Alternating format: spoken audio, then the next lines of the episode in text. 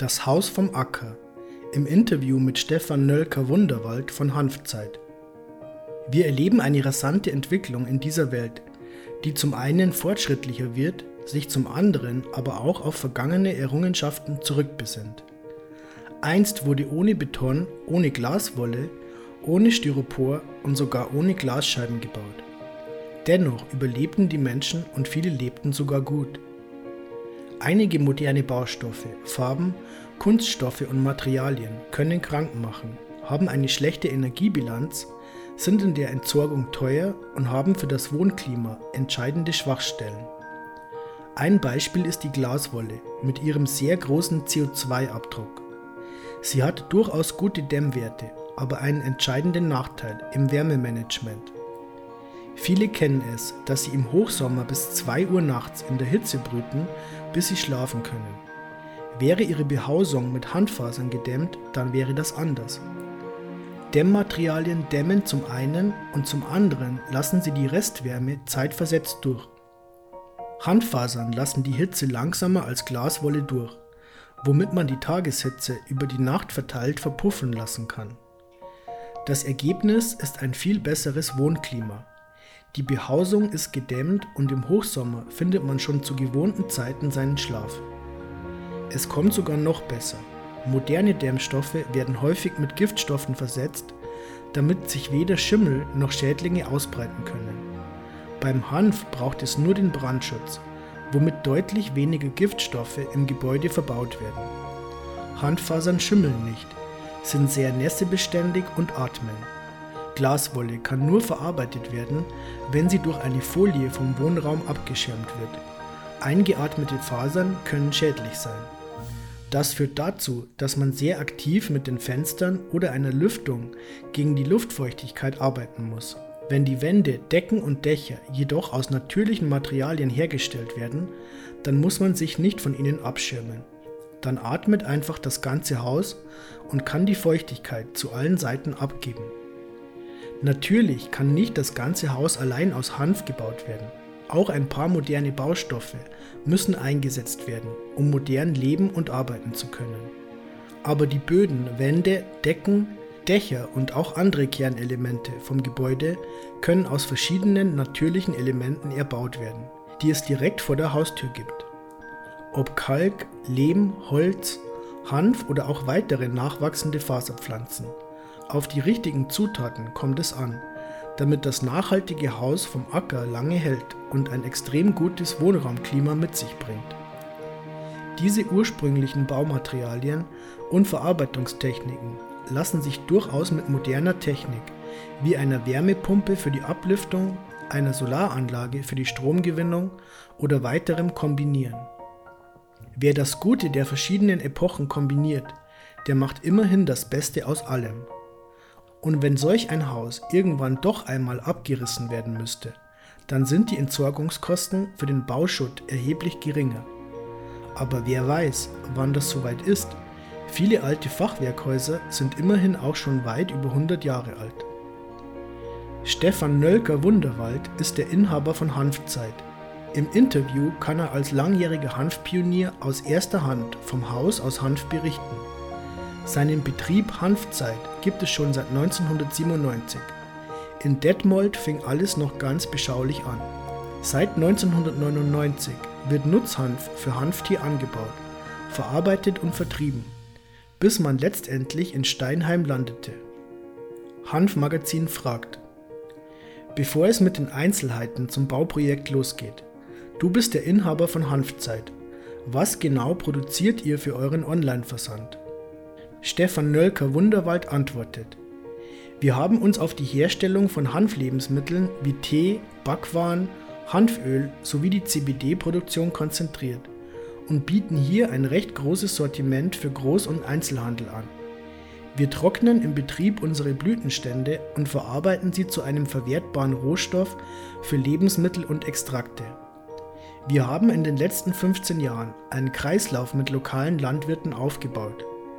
Alle Hanfblütenprodukte werden hier angebaut, geerntet sowie verarbeitet. Ebenfalls haben wir seit circa drei Jahren die Produktion von Hanfsamen vorangetrieben und stellen unser Hanföl aus lokalem Anbau selber her. Hanfmagazin.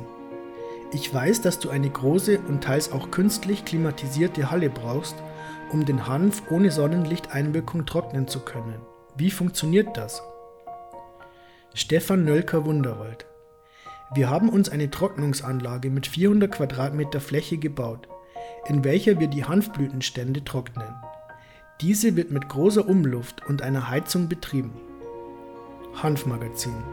Ihr widmet euch als Unternehmen seit nunmehr 20 Jahren dem Hanf und baut jetzt auch mit diesem. Was ist der Kerngedanke dieser Idee? Stefan Nölker Wunderwald. Alle Aspekte der Hanfpflanze zu vereinen und möglichst viele Informationen zu der Verwendung dieser alten Kulturpflanze zu verbreiten. Hanfmagazin. Nehmt ihr für den Neubau Hanf von eurem Acker oder weicht ihr vielleicht auch wegen der anderen Sorten oder anderer Verarbeitung auf andere Produzenten aus? Stefan Nölker Wunderwald. Leider haben wir keine Möglichkeit, unser Hanfstroh lokal zu verarbeiten.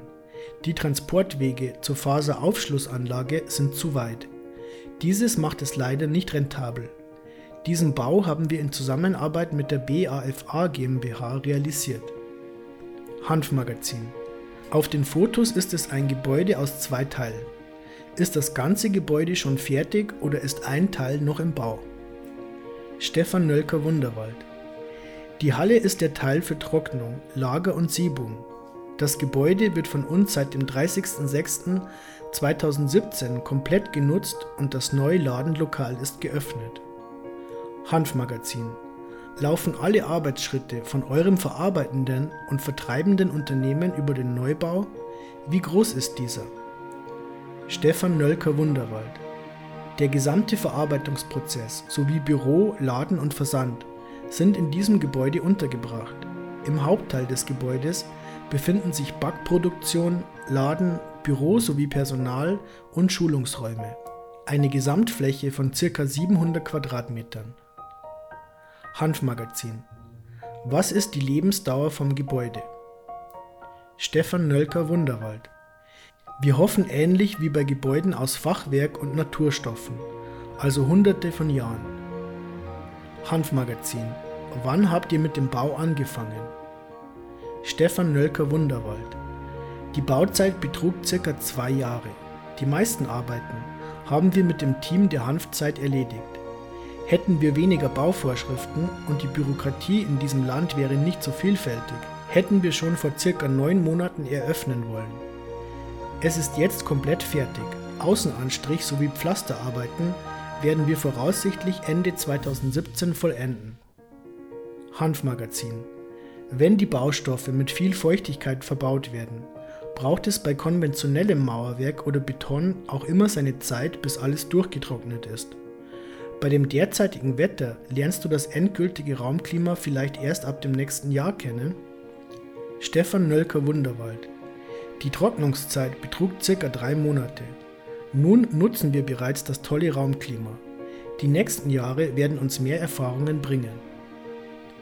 Hanfmagazin sind die Baukosten höher als mit üblichen Baustoffen? Stefan Nölker Wunderwald. Leider ja. Es ist nicht so einfach, Fachfirmen zu finden, die sich mit dem Rohstoff Hanf auskennen und diesen verwenden. Hier war es oft vonnöten, lokale Firmen mit einer Firma aus Frankreich zu kombinieren. Alleine dieses macht es schon etwas teurer. Hanfmagazin. Sind die laufenden Kosten günstiger als mit üblichen Baustoffen? Stefan Nölker Wunderwald. Das wird sich erst im Lauf der nächsten Jahre herausstellen. Wir haben das Gebäude mit einer 34 cm starken Wand aus Hanfkalkgemisch aufgebaut. Diese wurde innen mit Lehm und außen mit Kalksand verputzt. Das Dach wurde mit Hanfjute in einer Stärke von 20 cm gedämmt. Als Heizquelle nutzen wir eine Solaranlage, welche Warmwasser produziert. Im gesamten Gebäude ist eine Fußbodenheizung verlegt. Unterstützt wird diese Heizung durch eine Gastherme. Hanfmagazin. Kann man das abgerissene Haus kompostieren, womit man viel Geld im Vergleich zu üblichen Baustoffen sparen würde? Stefan Nölker Wunderwald.